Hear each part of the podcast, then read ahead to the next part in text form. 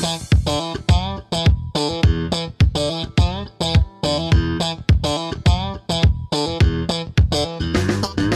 Fala galera, aqui professor São Portela falando e no episódio de hoje do Aprenda Engenharia nós vamos bater um super papo sobre a responsabilidade civil do engenheiro. Você sabe quais as responsabilidades o engenheiro tem? Será que os prazos de responsabilidade sobre a obra estabelecidos lá na norma de desempenho têm força de lei? Sabe o que é uma censura pública ao engenheiro e que efeitos isso tem na prática? O que caracteriza a imperícia, imprudência e negligência? Todas essas questões foram discutidas ao longo do episódio de hoje. Então fica comigo até o final que eu te prometo que vai valer a pena.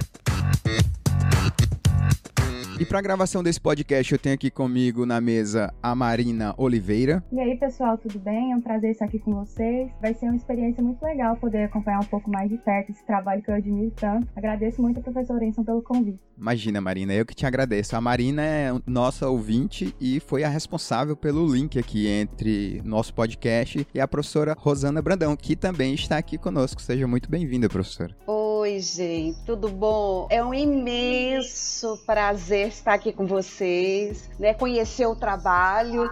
Eu estou muito satisfeita de estar aqui compartilhando o pouco que eu sei com todos vocês. Maravilha, maravilha. Professora, vou começar esse episódio primeiro perguntando o que é responsabilidade civil, já que é o assunto principal aqui da nossa pauta, e quais as responsabilidades o engenheiro tem, né? Eu sei, eu já vi uma live sua que inclusive inspirou esse podcast, você falando da questão da perfeição da obra, solidez de segurança, danos a terceiros e tal. Então explica pra gente um pouco mais o que que é essa responsabilidade civil e quais tipos a gente, nós engenheiros, estamos sujeitos. Bom, é o seguinte, todo profissional, toda prestação de serviço, ela é sujeita às responsabilidades legais, né? E nós da engenharia civil não somos diferentes. Muito pelo contrário, né? Porque de uma certa maneira a prestação do nosso serviço, ela é muito fácil de ser percebida pela sociedade de uma forma geral. Desde tempos remotos, lá do Código de Hammurabi,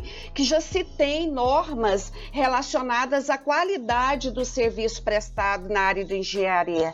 E a princípio, nós engenheiros, nós somos responsáveis pela perfeição da obra ou serviço que nós realizamos, pela solidez e segurança desse serviço, pela responsabilização por danos causados a vizinhos e a terceiros, responsabilidade ética profissional, bem como responsabilidade penal por desabamento. Essas são as principais. Ok. Eu vou pedir que você fale um pouco da sua biografia pra gente, apresente o que é que você já fez na vida do ponto de vista profissional, o que é que a senhora está fazendo atualmente, onde se formou e no que trabalha. Bom, eu sou engenheira civil, né, de formação de graduação, tenho pós-graduação pela Universidade Federal de Goiás na área de materiais de construção, estruturas e patologia. Trabalho no Conselho Regional de Engenharia de Goiás há 27 anos. Sou professora da Pontífice Universidade Católica, né, da PUC Goiás, há 19 anos. E é basicamente isso, né? Logicamente, como professora de graduação, eu também oriento alunos na elaboração do trabalho de conclusão de curso e, inclusive, a maioria dos retornos e dos índices que eu tenho para apresentar, dos resultados,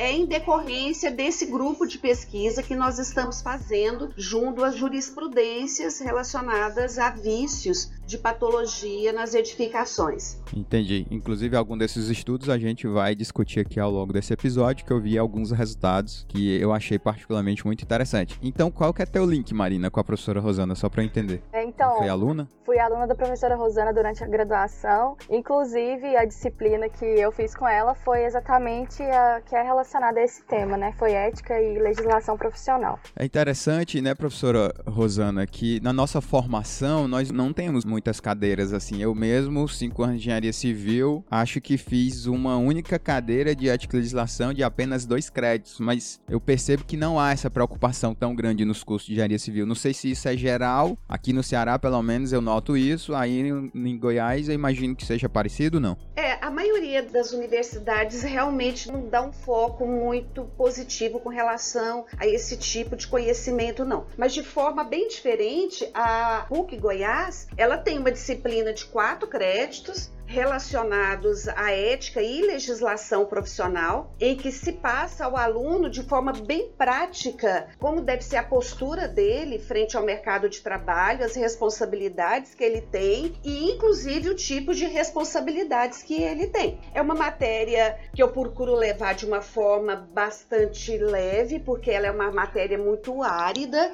porque do começo ao fim do curso você passa para o aluno quais são as responsabilidades dele, as penalidades que ele pode inserir no seu exercício caso ele cometa algum tipo de erro técnico, né? Então é algo que você tem que levar com uma certa leveza, porque senão ninguém dá conta da disciplina. Entendi. Eu realmente sinto falta desse conhecimento. Eu acho que deveria haver uma porta ali um pouco mais larga para ter alguma noção disso aí. Porque, inclusive, a própria Marina, quando veio falar comigo sobre fazer um podcast com a senhora, foi exatamente esse argumento que eu achei que você fica até meio desarmado, que é tipo, a maioria de nós engenheiros não temos total noção das responsabilidades que nós temos, né? Não só do tipo de responsabilidade, mas do grau de profundidade que isso tem e as consequências também que isso pode ter na nossa vida, né? Desde ser penalizado, ter uma chamada verbal, né? Ser alertado pelo conselho, como eventualmente ir para o xadrez, né? Ser preso por, uma, por um erro que a gente judicial. tem. E o bom, sabe, que eu acho, é que os alunos gostam, assim, eu tenho um retorno muito positivo da matéria, muito positivo mesmo. No final, eles agradecem, eles percebem, porque se você for parar para pensar, passar conteúdo na área de legislação, de vícios, erros, poderia não ser algo muito agradável, algo muito palatável para o aluno, né? E no entanto, eles conseguem perceber o objetivo final, que é realmente dar ferramentas a eles para que eles não cometam eventuais falhas ou erros que podem impactar inclusive na perda de liberdade dele, ou então comprometimento do patrimônio e até mesmo no cancelamento do seu registro profissional. É. Nós temos, professora, bem definido, basicamente, três tipos de erros técnicos que sempre, digamos assim, ronda o profissional. E, aliás, isso é até extrapolável, né? Não é só o profissional de engenharia, mas nós estamos aqui dentro de uma discussão de engenharia, então vamos focar aqui nos engenheiros, que são os seguintes três tipos, né? A imperícia, a imprudência e a negligência. Pediria que, por favor, a senhora explique cada um desses tipos de erros e por que erros por imprudência e negligência têm um agravamento de pena. Ok, é o seguinte, esses três erros eles estão previstos numa resolução do CONFEA, a 1090, e a imperícia é quando o profissional ele não tem conhecimento técnico para realizar determinada atividade, mesmo tendo atribuição profissional para isso. O que é atribuição profissional? É aquilo que legalmente a gente pode desempenhar, o que não significa que a princípio nós tenhamos conhecimento técnico, até mesmo uma certa expertise naquele ramo. Exemplo, eu sou engenheira civil por formação, eu posso projetar e executar estradas, no entanto, eu não tenho experiência nessa área. Provavelmente, se eu for elaborar um projeto na área de estradas, eu provavelmente irei cometer o erro por imperícia porque vai me faltar algum conhecimento técnico que eu não tenho para desenvolver esse trabalho, mesmo tendo atribuição para fazê-lo. Já a imprudência é diferente. A imprudência é quando eu arrisco. Eu sei que eu estou fazendo algo que é fonte potencial de erro, eu sei que eu estou fazendo uma atividade que, a princípio, as normas técnicas estabelecem o contrário, até mesmo a boa técnica estabelece para não se fazer aquela determinada atividade, mas por uma quem sabe por uma pressão de preço, tempo ou qualquer outra demanda que às vezes a vida cotidiana de um profissional impõe a ele, ele acaba cedendo e cometendo esse erro. Ou seja, ele arrisca. E a negligência é a falta de participação do profissional efetiva naquele empreendimento que ele se comprometeu a acompanhar ou a projetar é o que a gente chama na área da legislação profissional do famoso acobertamento profissional. de ouro, né, É aquele profissional que efetivamente... Exatamente, Marina. É aquele profissional que assina um projeto, assina a responsabilidade pela execução execução do serviço e efetivamente não faz. Ele empresta o nome dele. Agora você me pergunta por que, que a imprudência e a negligência ela tem agravamento? Porque elas são erros, digamos assim, conscientes né? A pessoa sabe que está fazendo algo errado. Por vezes, a imperícia não é. Por vezes, a imperícia, você está achando que você tem conhecimento técnico para fazer determinada coisa, quando na verdade não tem. Então, ela não tem uma certa intencionalidade. Então, alguns tribunais costumam, por vezes, não sempre, amenizar né, as penas quando é caracterizado o erro por imperícia e agravar quando ela é caracterizada por imprudência ou negligência negligência. Lembrando que em termos assim de índice de cometimento de erros, né, a imprudência ela é a campeã. Nos estudos que eu já fiz até hoje, em torno de 58% dos erros identificados cometidos por profissional são caracterizados como imprudência, ou seja, aquele que o profissional sabe que está errando. Negligência está em torno de 36% e a imperícia com 6. Entendi. Por exemplo, a gente tem uma questão normativa que é não projetar um pilar com lambda maior do que 200, né? Norma recomenda isso. Ou seja, teria uma flambagem muito grande. Aí o cara é teimoso, vai lá, projeta um pilar com 250 de lambda, né? Muito maior do que o que a norma recomenda. Ele sabe que está indo contra a norma, porque ele está projetando uma estrutura que está ali fora das recomendações normativas. E aí vier a acontecer um acidente, esse pilar quebrou, né? Flambou. Isso, no caso, seria uma caracterizada imprudência. Exatamente, exatamente. Se ele alegar que sabe desses itens normativos, né? Dessa recomendação normativa e não o fez, não o atendeu, porque a norma ela tem essa particularidade, né? Ela a princípio ela é uma recomendação, ela não é uma lei. Entretanto, se o profissional assumir o risco de não atendê-la, ele assume também as responsabilidades por isso. Então, nesse caso seria realmente considerado uma imprudência. Mas aí no caso ele não tem a prerrogativa de simplesmente chegar e dizer que não sabia? Pode, ele pode realmente alegar, né? Falar não, eu não sabia, eu não tinha conhecimento técnico. Não deixa de ser erro isso. Não Entendi. deixa de ser. E ele não deixa de, digamos assim, de assumir as responsabilidades pelo ato cometido, tá? Entretanto, pode ser que alguns magistrados, né, elas podem dar, conforme for o decorrer do processo, tanto do processo ético quanto do processo legal, pode ser que daquilo que o profissional fale ou argumente tenha amenizado ali a penalidade. Pode acontecer, mas pode acontecer que um determinado magistrado ou até mesmo um coordenador da comissão de ética do conselho entenda que o profissional tinha obrigação de conhecer aquilo, que aquilo é um conhecimento básico. Ele não está aplicando nenhum tipo de conhecimento extraordinário, muito fora do senso comum da engenharia. Qualquer aluno de engenharia tem que sair formado com esse tipo de conhecimento. É, o que eu entendo é exatamente isso que a senhora colocou. Eu penso que tem certos itens da prática da engenharia que é impossível você argumentar que não sabia. Exatamente. Você tem ali um, um extremo do lado uhum. esquerdo que não tem como não saber. É o básico da engenharia. Então, exatamente. se você falhar aí no básico, eu imagino realmente que seja muito mais fácil caracterizar a tal da imprudência. Bem, eu sei que a senhora está fazendo um estudo, né? Tem feito vários estudos, que aliás, na minha opinião, esse particularmente eu gostei bastante, que eu vi na live que a senhora fez, sobre as sentenças que foram estabelecidas pelo judiciário a profissionais que cometeram erros técnicos, né? Você até já deu uma uhum. pincelada aí, mas tem lá esse estudo que você fez, um levantamento de sentenças. Pediria então que fosse comentado um pouco mais sobre o seu estudo, como é que ele tem sido feito, como é que esse levantamento é feito e quais são os achados que vocês já tiveram até agora.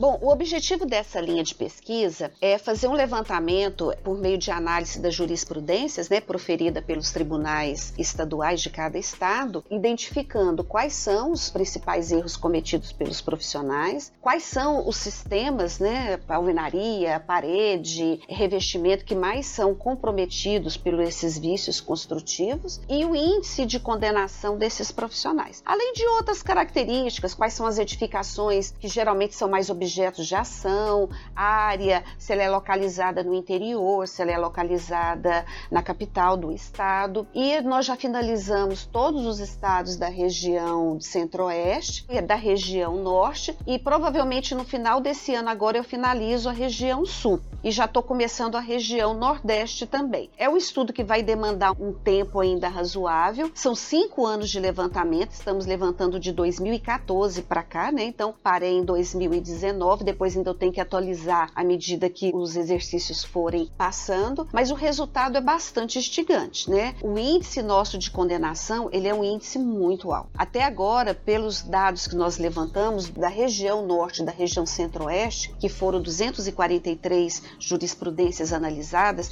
e esse valor não diferenciou muito com o Rio Grande do Sul, que é um que eu já fechei também, que aí já totaliza quase 600 jurisprudências analisadas, nosso índice de condenação é de 87%. Nossa, 87%. É, é, é muito alto, é. é muito alto é muito alto. Realmente, quando a gente deixa o processo ir para a esfera judicial, a probabilidade de sucesso, por nossa parte, né, da gente ter sucesso na ação, ela é pequena. Ela não é muito alta. Pelos estudos que eu tenho feito, ela não é muito alta. Pena que a gente não consegue ter acesso à primeira instância, que seria o melhor, porque o judiciário ele tem várias instâncias, né? A primeira instância é a primeira porta de entrada do judiciário. Então ali nós teríamos um número muito mais expressivo da realidade. Entretanto, a maioria dos tribunais, elas não oferecem, não cedem as sentenças de primeira instância para o público em geral. Já a jurisprudência já é disponibilizada no site deles. Por isso que nós tivemos que atacar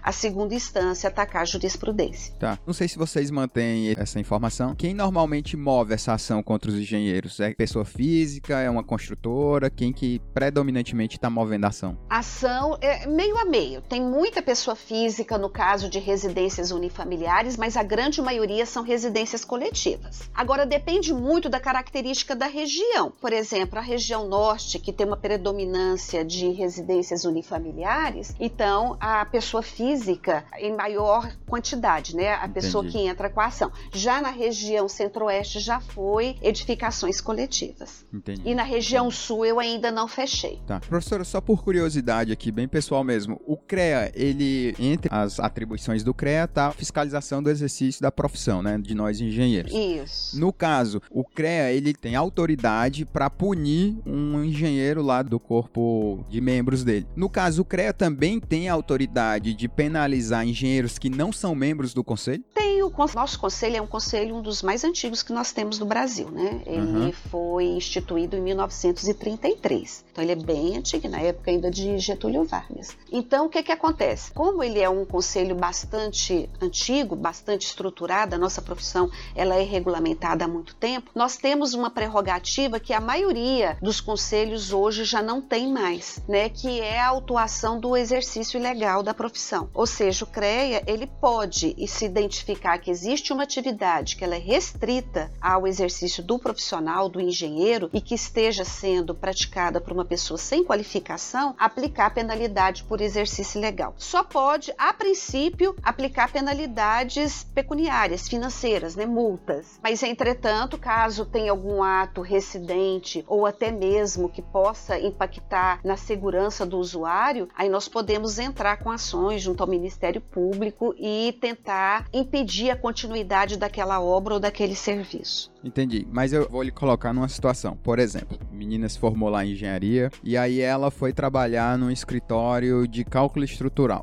que é muito comum, que é uma área que inclusive eu fiz a maior parte da minha profissão. E aí, mas vamos imaginar que o que é muito comum de acontecer nos escritórios de cálculo, a pessoa chega lá muito verdinha, vai ter um tempo ali da curva de aprendizagem, mas ela não assina os projetos ainda. Aliás, ela nem sabe projetar ainda, tá lá, trabalhando e tal. O engenheiro sênior lá mandando ela fazer, ó, faz essa laje, corrige essa prancha aqui de armadura de laje, por aí vai. Naquele momento ali, digamos que ela tá sem CREA, ela não tá vinculada ao CREA, ela tá exercendo a profissão dentro de um escritório, mas não está vinculado a um CREA. Num caso desse, o CREA, ainda assim, ele tem a prerrogativa de, eventualmente, havendo uma necessidade, penalizar essa engenheira? Tem sim. Ela pode ser autuada por infração ao artigo 55, falta de registro profissional. Está trabalhando sem o registro profissional. Está trabalhando sem o registro profissional, porque no Brasil, para exercer a profissão, você ter o registro profissional, ele é obrigatório. Tá. Você pode se graduar em engenharia, né, ter sua uhum. graduação, mas você não pode exercer a profissão. Exercendo a profissão, você realmente tem que proceder o registro.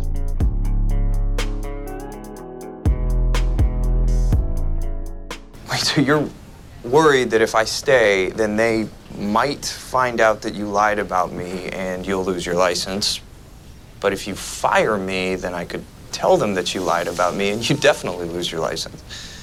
Are you telling me that if I throw you under the bus, you're gonna drag me with you?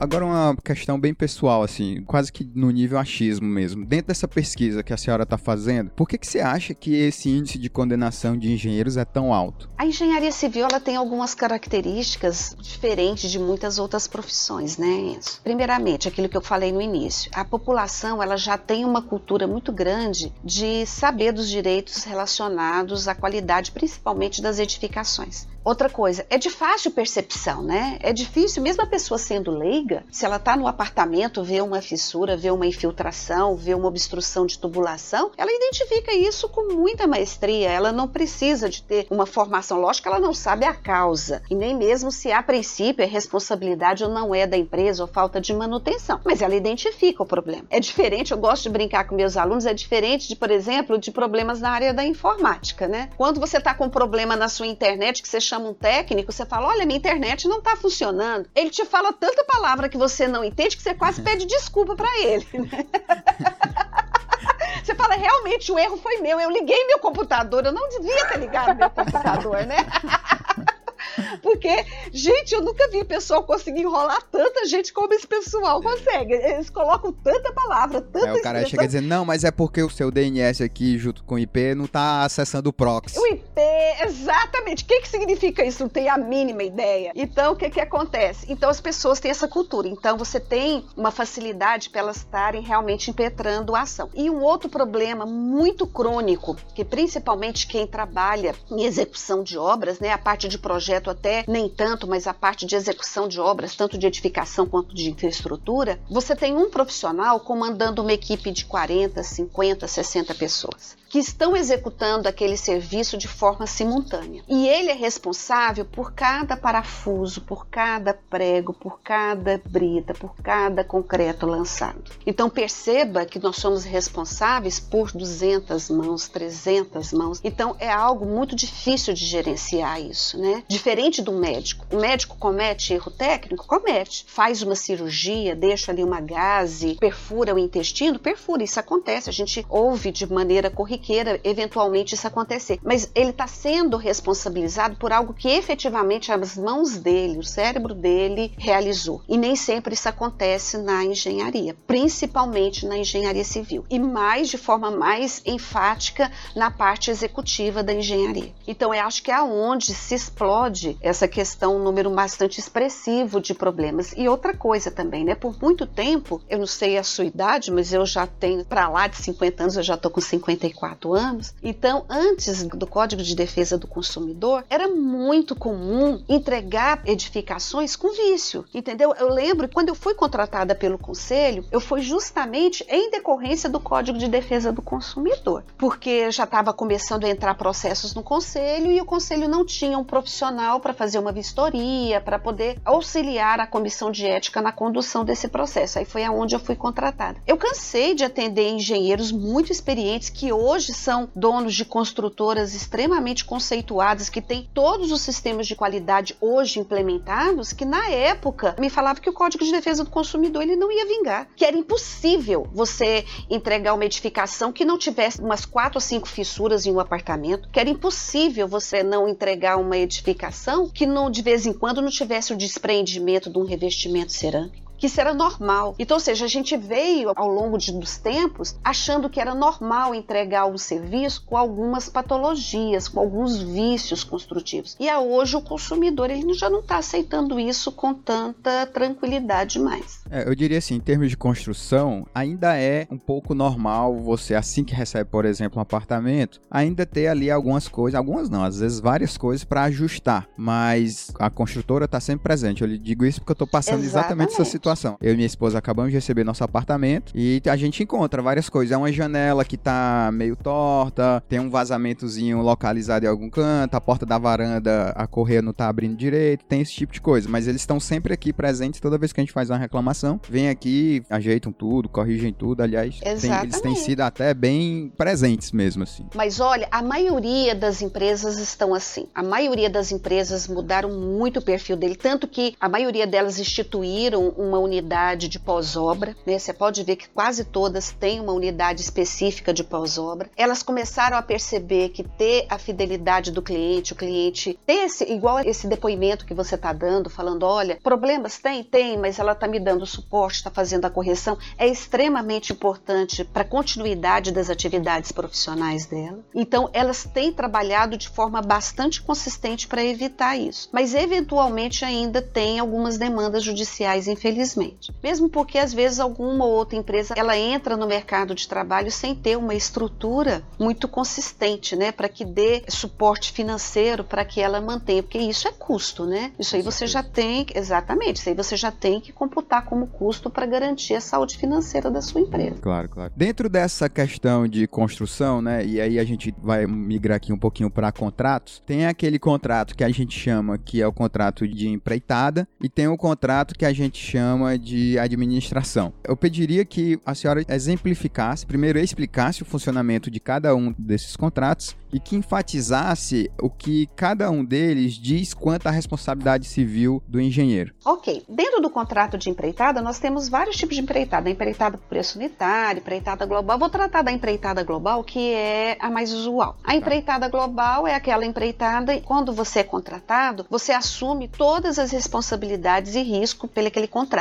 A pessoa te paga uma remuneração fixa, um preço fixo, e ela quer literalmente a chave balançando na mão dela. Então, quem paga os impostos é a empresa ou o profissional, quem contrata os funcionários é a empresa ou o profissional, quem é responsável por adquirir os materiais é a empresa também, ou seja, todo o risco do negócio corre por conta da empresa de engenharia ou do profissional de engenharia. É um contrato em que quando se tem algum problema ou vício, se você não caracterizar falta de manutenção ou uso inapropriado da edificação, dificilmente o profissional ele tem condições de se livrar da responsabilidade, tá? De se declinar de ser responsável por qualquer problema que aconteça. Agora tem o contrato por administração, em que a relação aí é um pouquinho diferente. O contrato por administração, geralmente eles são de obras de vulto menor, né, de pequeno porte, em que o proprietário, por uma questão de economia, ele prefere contratar um profissional para fazer a condução técnica daquela atividade.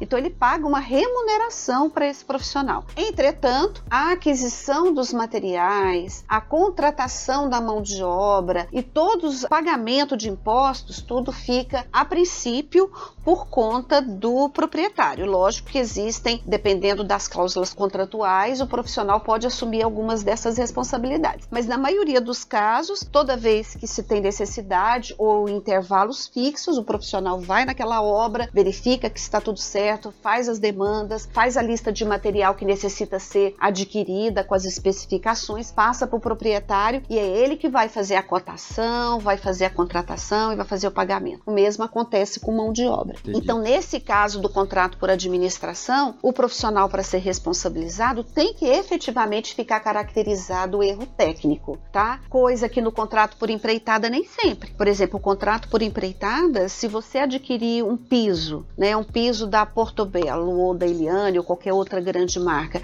e eventualmente esse piso ele vier com algum tipo de problema, quem assume a responsabilidade da substituição desse piso é o profissional, é a empresa de engenharia perante o seu cliente. Tá certo que depois ele pode acionar a fabricante do piso ou a empresa que comercializou ele, ela pode entrar com um tipo que a gente fala de uma ação regressiva, né? Você pode processá-los. Mas perante o cliente, quem vai ter que assumir a responsabilidade da substituição é efetivamente o profissional. Já no contrato por administração, não. É, aí a gente vê a importância de ter uma definição mais clara do contrato, né? Porque se caso vier a ser um caso de justiça, tiver um problema na obra, o profissional consegue provar até onde foi a responsabilidade dele ou não. Exatamente. Inclusive, Marina, uma vez eu já até comentei isso na sala com vocês, teve um período, agora até que parou um pouquinho, que contratos por administração, quando se finalizava a obra, que se dispensava, né, a mão de obra, não era incomum você ter serventes, pedreiros acionando na Justiça do Trabalho o engenheiro e não o proprietário. E aí o proprietário fala: não, isso aí é responsabilidade do engenheiro, quando na verdade não era. Porque a grande maioria dos profissionais eles não fazem nenhum tipo de contrato formal, então fica uma dúvida de qual é a sua responsabilidade naquele empreendimento. Interessantíssimo. Ou seja, o contrato por empreitada ele sempre sempre vai embutir um risco ali para quem está executando, para o contratado, né? Um riscozinho um pouco maior do que o de administração. O que, a meu ver, justifica o fato de você e ouvinte que está indo assinar o contrato pedir né, um repasse financeiro por esse risco a mais que você está assumindo, porque eventualmente esse risco aí ele vai se realizar em sinistro e você vai ter que arcar com alguma coisa do seu bolso. Né? Não, risco e atividade também, né? Porque imagina, no contrato por empreitada, você que faz a cotação do material, então você vai provavelmente precisar de alguém para estar tá realizando esse serviço para você. Você que faz todo o gerenciamento do pessoal, então de contratação, carteira, recolhimento de tributos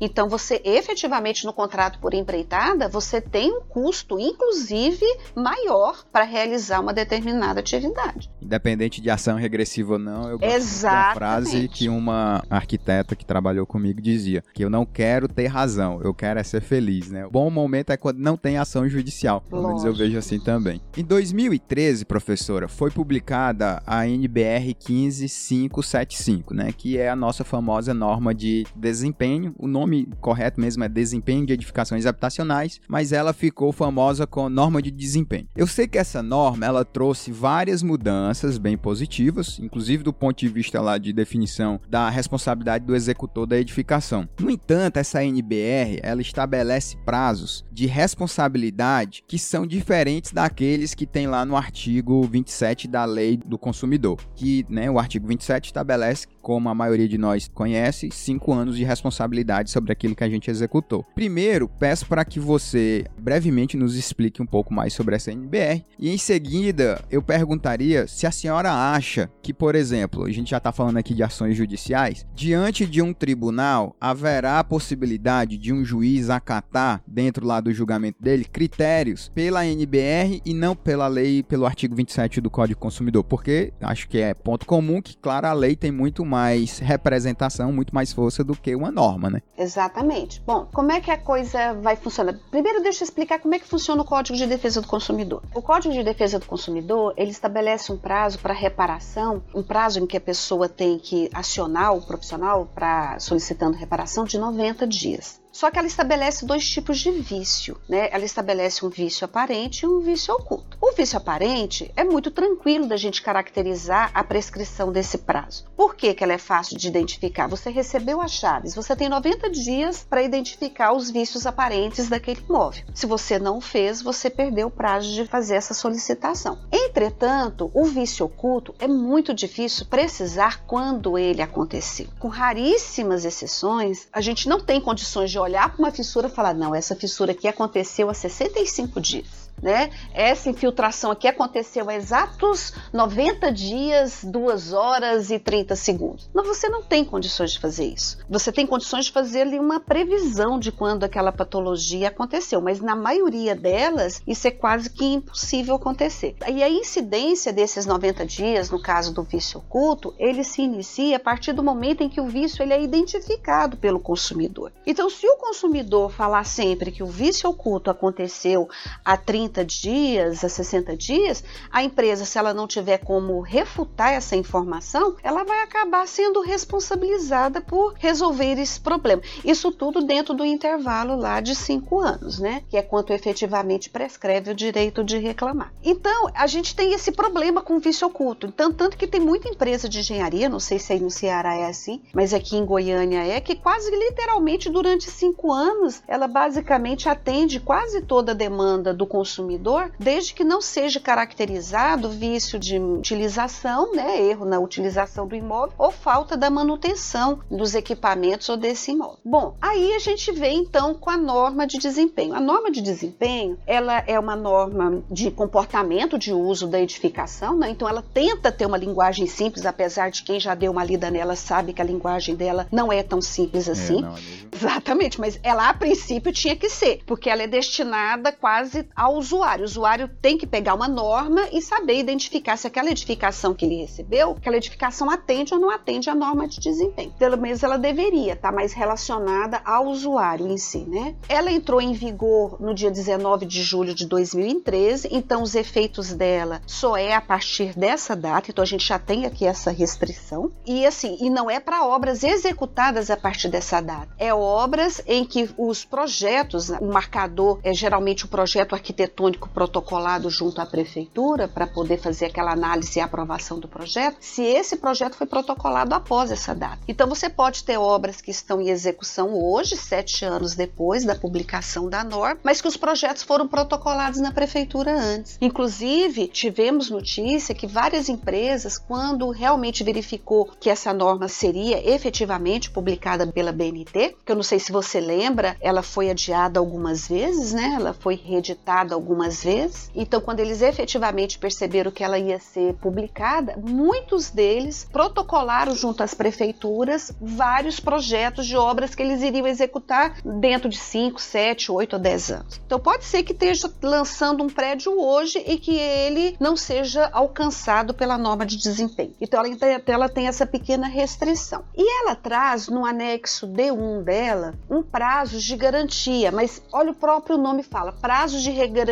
recomendados. Então ela assume o papel de recomendação, né? E ela estabelece qual o prazo, claro que cada equipamento, que um piso cerâmico, que uma esquadria, ela deve ter de garantia. Para nós da engenharia, ela seria muito esclarecedora, digamos assim, porque realmente essa questão do vício oculto para nós é algo muito complicado da gente gerenciar. Entretanto, existe esse problema. A lei ela é superior. E eu vou ser sincera com você. Eu não acredito que um juiz, percebendo que se tem algum problema, se a empresa alegar que já passou o prazo pela norma de desempenho, se o juiz vai declinar de dar um direito ao consumidor em detrimento do Código de Defesa do Consumidor. Eu particularmente acho que esse anexo da norma ele vai servir para outros fatores e não necessariamente para processos na esfera judicial. Mas é um sentimento meu. Eu até hoje, em todos os levantamentos que nós fizemos, em nenhuma sentença foi mencionada a norma de desempenho relacionada a esse item. Ela já foi mencionada em uma outra pesquisa que eu fiz, quando eu fiz uma pesquisa também com alguns orientandos meus de TCC sobre manual de uso e operação da edificação. Se tinha o manual, se não tinha. Aí nós identificamos algumas sentenças judiciais em que se fazia menção à norma de desempenho e à obrigatoriedade do manual, tá? Mas relacionado a vício até hoje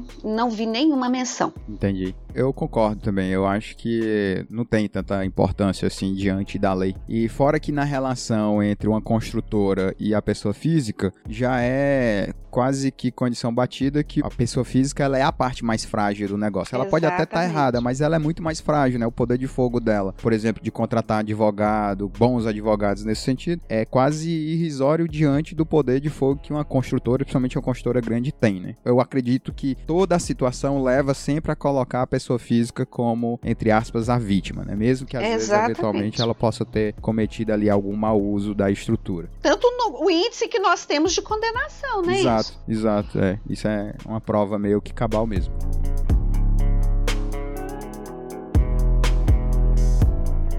Wait, so you're worried that if I stay, then they might find out that you lied about me and you'll lose your license. But if you fire me, then I could tell them that you lied about me and you definitely lose your license. Are you telling me that if I throw you under the bus, you're going to drag me with you?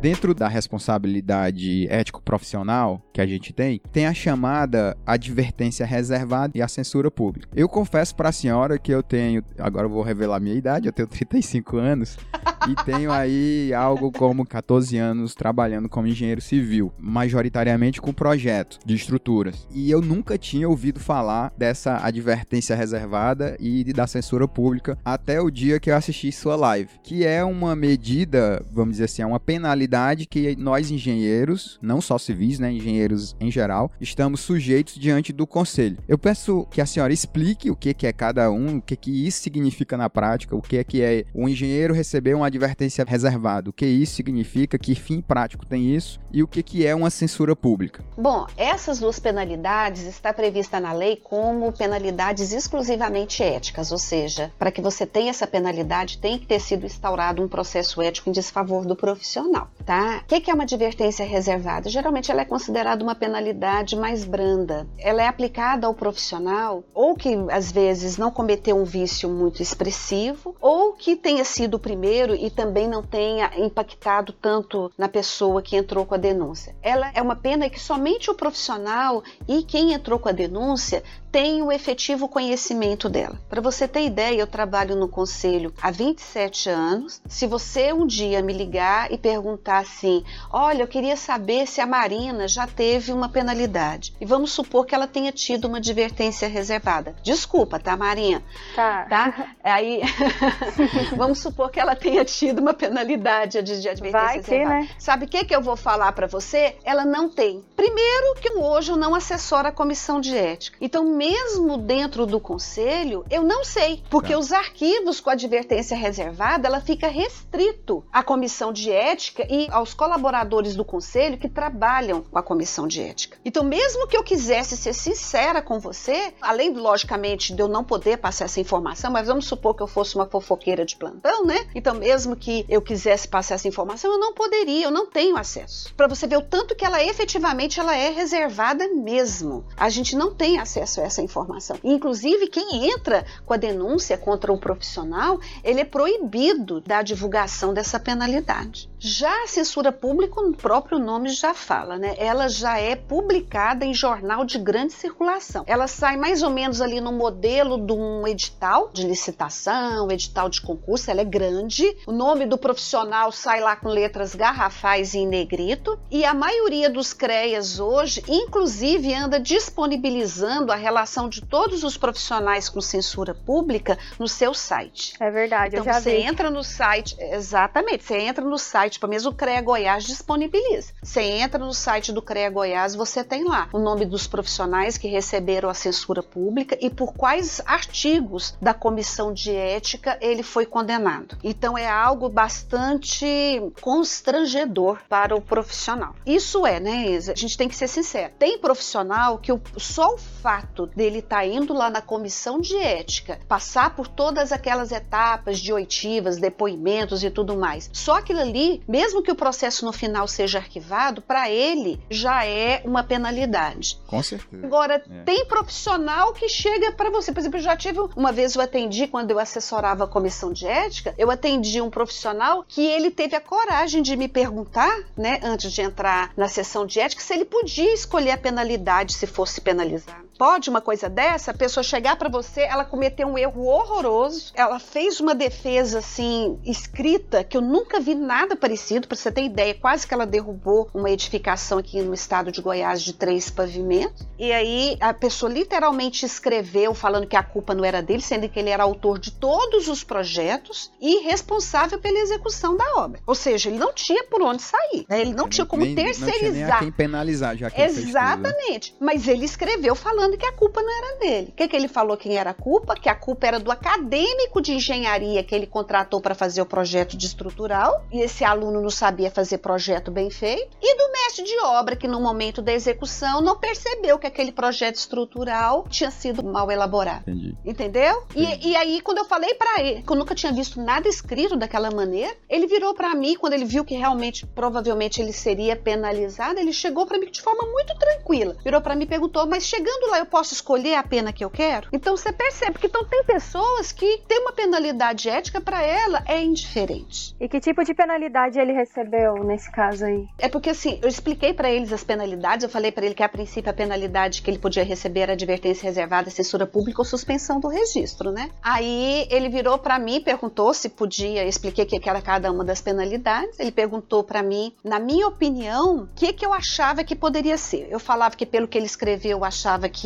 a advertência reservada era improvável, que eu achava que ficaria provavelmente entre a censura pública e a suspensão, já que também a obra não chegou a desabar, porque o proprietário recuperou, né, a estrutura, não foi ele que recuperou, foi o proprietário. Mas como não teve o desabamento em si, eu acreditava que também o cancelamento não seria o caso. Eu, né, uma opinião, que a comissão provavelmente ficaria entre a censura pública e quem sabe uma suspensão do registro. Aí ele virou para mim de uma maneira bem clara. Aí fora que ele falou: "Eu posso escolher?" Eu falei assim: "Não, você não pode escolher". Aí ele virou assim: "Não, porque se eu puder escolher, eu escolho a suspensão". Eu Eita. falei assim: "Gente, esse homem tá doido". Esse aí tá igual aquele que eu te falei, né? Que você ficou brincando comigo. Esse aí tá abrindo porteira pro avião passar mesmo. É. Porque efetivamente ele não tá no seu juízo perfeito. Porque não é possível. Uma asneira atrás da outra, né? Aí olha a justificativa dele. Isso que eu tô te falando. O que, que ele justificou? Ele falou assim: sabe por quê? Censura pública vai me deixar um pouco constrangido. Meu pai ainda é vivo e eu vou ficar um pouco constrangido. Já a suspensão do registro não vai me afetar em nada. Eu tenho muitos amigos. Então, se eu tiver o meu registro suspenso, eu posso continuar trabalhando da mesma maneira e essas pessoas podem assinar os projetos e as obras por mim. E existe algum caso assim que você já viu de perda definitiva do registro profissional? Eu acho assim que muita gente que está na faculdade, quem é recém-formado, tem dúvida, né? Até o que, o que eu posso fazer que pode me fazer perder o registro e também quem quem dá essa sentença, se é a justiça, se é o CREA ou pode ser qualquer um dos dois? Bom, a princípio é o conselho. Tá certo que a pessoa, ela pode depois não concordar com a penalidade e recorrer judicialmente. Nós já temos casos de cancelamento do registro. A resolução mudou um pouco. Até um tempo atrás o cancelamento ele era definitivo, ou seja, não tinha como, em hipótese alguma, o profissional reaver o registro dele. Hoje existe uma possibilidade depois de cinco anos, mas ele tem que passar por uma série de itens, identificar um profissional que possa recomendar a volta dele à atividade profissional é algo assim que a princípio ele tem que encontrar um colega que se comprometa por ele, coisa que é muito complicado. Mas nós temos muitos casos. Nós temos aqui no CREA Goiás, nós já tivemos nos últimos cinco anos, eu acredito que uns três, quatro cancelamentos de registro profissional. Eu conheço várias pessoas, engenheiras e não engenheiros, que trabalham com construção civil. E tem um lado ali do cara que ele é o empresário, né? Ele pega o dinheiro dele e tá lá construindo casa para vender. Ele é um empresário. Aí ele tem que contratar um engenheiro lá para realmente tocar os projetos dele, porque ele estaria fazendo exercício ilegal, indevido da profissão. E eu tenho colegas que são engenheiros barra empresário, que talvez seja parecido com esse exemplo que a senhora deu. O cara tem o dinheiro para construir, mas ele tá na frente da obra, né? A obra é dele, ele que tá lá diariamente tocando, ele que assina todos os projetos. Então eu vejo assim dos dois lados. Eu diria, professora, que em muitos casos isso é bem verdade, assim, não ter o CREA, digamos digamos assim, não bloqueia realmente a atividade do camarada. Até porque, normalmente, ele se vê como empresário, ele não se vê como engenheiro. Né? Eu tenho, inclusive, parentes que fazem esse tipo de coisa, né? O cara tem lá um dinheirinho, ele vai lá e fica construindo uma, duas, três casinhas. Tem ali um engenheiro para assinar os projetos dele. Aqui no Ceará, você vai no interior, isso existe muito. Imagino que talvez aí no interior do Goiás. Aliás, interior de qualquer estado, eu acredito que não seja muito diferente. É os contratos por administração, né? Os contratos por administração é isso. Eu acho que é um gargalo que o CREA ainda vai ter aí um longo caminho para aprender a combater. Não, mas isso aí não é indevido. A pessoa, ela tem o dinheiro, ela quer executar, ela contrata um profissional para fazer o acompanhamento técnico, é o contrato por administração, né? Ele vai lá, contrata, paga uma remuneração pro profissional por visita, por mês, aí ou um percentual dos gastos da obra daquele determinado período, aí vai do contrato e o profissional vai de maneira rotineira naquele empreendimento e faz o seu dever devido acompanhamento. Isso aí não tem nada de errado, né? Não, sim, sim, mas eu tô falando é do caso do tipo, o cara, ele é empresário, tá? uhum. ele tem o dinheiro. E ele, às vezes, ele, no interior, ele nem contrata um engenheiro ou ah, contrata ali perfeito. um cara para dar a entrada, mas quem faz a casa é o pedreiro, é o mestre de obra, entendeu? Acontece muito, acontece demais. Muito. Olha, se tem um câncer na nossa profissão, algo que denigre demais a nossa profissão e o pior, compromete inclusive a atividade profissional, principalmente das pessoas que são recém-formadas, porque geralmente quando você acaba de sair da faculdade, você justamente trabalha com esses projetos de pequeno porte, né? Geralmente é o mercado que aparece primeiro para você, né? São casas unifamiliares, sobrados, pequenas edificações, é onde a gente começa em que o risco financeiro ele é menor e você começa a sua vida profissional nessa atividade. Então, o que tem de pessoas que efetivamente assinam, que são os acobertadores que eu falei anteriormente e efetivamente não acompanham, é uma enormidade. Se a gente pudesse terminar, acabar com essa figura do acobertamento profissional, você não tem ideia do mercado profissional que abriria. Nossa, provavelmente o número de engenheiros que nós tenhamos formados hoje no Brasil não seria suficiente para atender a demanda. Se a coisa ficasse formal, né? Eu concordo. Exatamente. Eu acredito Olha, tem pessoas que assinam uma quantidade extremamente alta de ART sem participar do empreendimento. Extremamente, você não tem ideia. Números assim, 500 ARTs por ano, mil. Já tivemos casos de profissional com mais de 3 mil ARTs por ano. É muita coisa e é muito difícil de caracterizar, né? É, é muito complicado de caracterizar o conselho, por mais que ele tente fiscalizar, é algo complicado porque ele chega na obra e pergunta: ah, o profissional tá vindo aqui? Ah, ele tá sim. Que dia que ele veio? Acabou de sair. Entendeu? Então, assim, é algo complicado, porque o CREA não pode aplicar uma multa por dedução, ele realmente tem que caracterizar aquele ato. Então, é algo complicado. E é nessa vibe aí que entrou agora o livro de ordem, né? Alguns CREAs estão mais resistentes, outros já aderiram com mais força, mas inclusive é a justiça que está impondo, né? É o Tribunal de Contas que está impondo o conselho a obrigatoriedade de implementar o livro de ordem. O que é o livro de ordem? Todo serviço que você faz, você tem que entrar dentro do conselho e fazer uma espécie de um diário, que a gente chama de diário de obras, só que não leva esse nome porque ele é para toda e qualquer atividade de engenharia. Você tem que ali apresentar um relatório de todas as etapas, de todas as orientações que você passou. E não só para atividade executiva, até mesmo para projetos. Entendi. Para o ouvinte aí que gostou do nosso papo, gostou dessa nossa conversa, reconheceu que não tem realmente, não recebeu essa formação lá na faculdade, ele quer aprender um pouco mais, quer se aprofundar nesse assunto, conhecer mais um pouco das suas responsabilidades,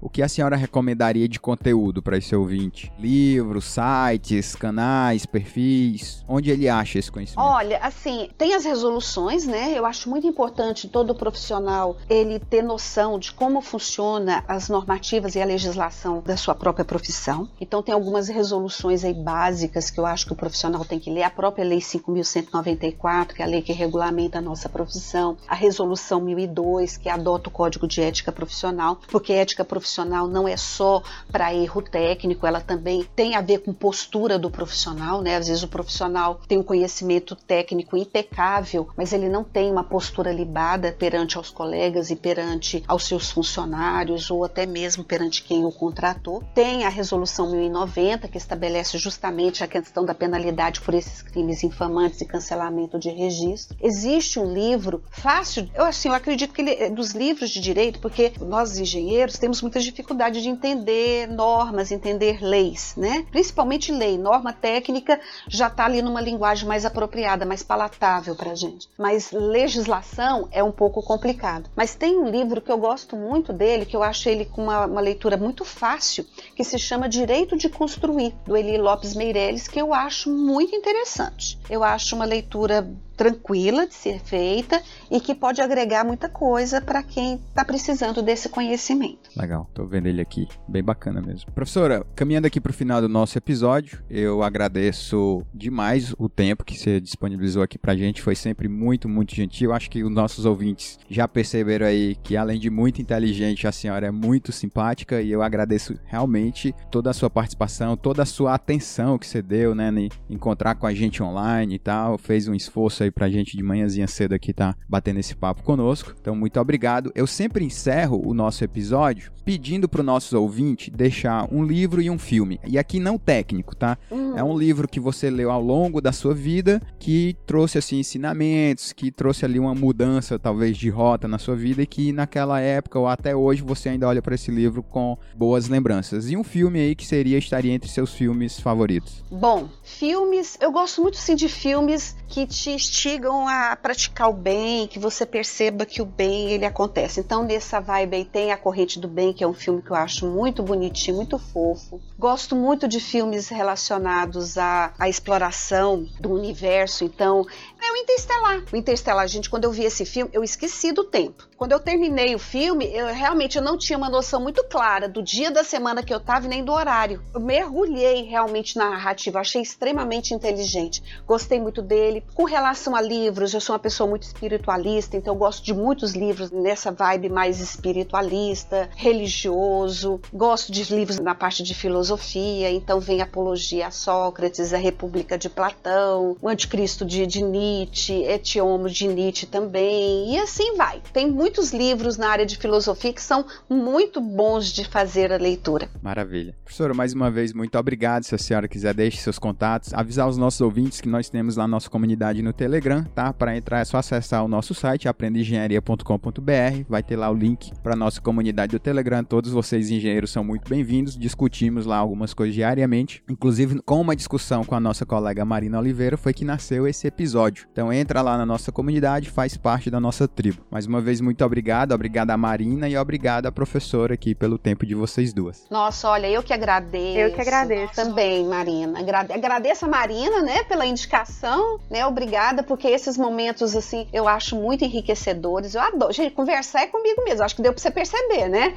Nossa, deixar eu conversar, você tem que me cortar. Você tem que falar, parou, porque senão a coisa não vai dar certo. Então, eu adoro estar nesses momentos que a gente tem essa troca de informação, essa troca de experiências. Eu acho ela extremamente salutar. Adorei o seu projeto. Parabéns, Enzo. É uma honra estar aqui com vocês. Sempre que precisar de alguma informação que, porventura, eu possa tê-la, pode contar comigo, que estarei aqui com o maior prazer. Né? Adorei Obrigado, estar dentro desse espaço. Parabéns, bastante parabéns mesmo. Agora, com relação. Eu tenho uma, uma falhazinha, né? Como eu tenho duas atividades, dois empregos, eu não tenho. Não sei se é tempo ou se eu não tenho realmente muita paciência para rede social. Se você colocar alguma coisa lá no meu Facebook, provavelmente dentro de dois anos eu vou ver. eu tenho essa experiência, porque Ai, meu primeiro contato gente. com a senhora, eu vou confessar, foi através do Instagram. E como não houve resposta, aí eu não, vou direto no WhatsApp, a Marina me deu seu número, eu falei direto. Pois é, eu tenho esse pequeno problema. Eu tenho uma preguiça imensa de ficar colocando foto, informação. Realmente eu não sou muito, mas pode passar o meu e-mail, né? Meu e-mail é rosanabra@gmail.com. Se alguém tiver alguma coisa, algo que eu possa ajudar dentro da minha disponibilidade de tempo, eu com maior prazer posso ajudá-lo. Coloca lá no Facebook, às vezes, quem sabe eu consigo, né? Eu olho de vez em quando, eu dou conta também de responder por lá. Mas não é muito normal, não. Eu não tenho, realmente, eu não milito com muita frequência nas redes sociais, não. Tá bom. Marina, brigadão por sua participação e pelo link que você fez, tá? Imagina, foi uma honra para mim participar desse podcast. Assim, no meu Spotify, ultimamente, só tem tocado Aprenda Engenharia. Que bom. e só tenho que parabenizar vocês por todo o trabalho, que ajuda bastante, né? Tanto os estudantes como os profissionais, né? Assim como eu, que ficam atualizados aí dos temas da engenharia, que é um mundo, assim, diverso, né? É amplo. É isso aí. Muito obrigado, gente.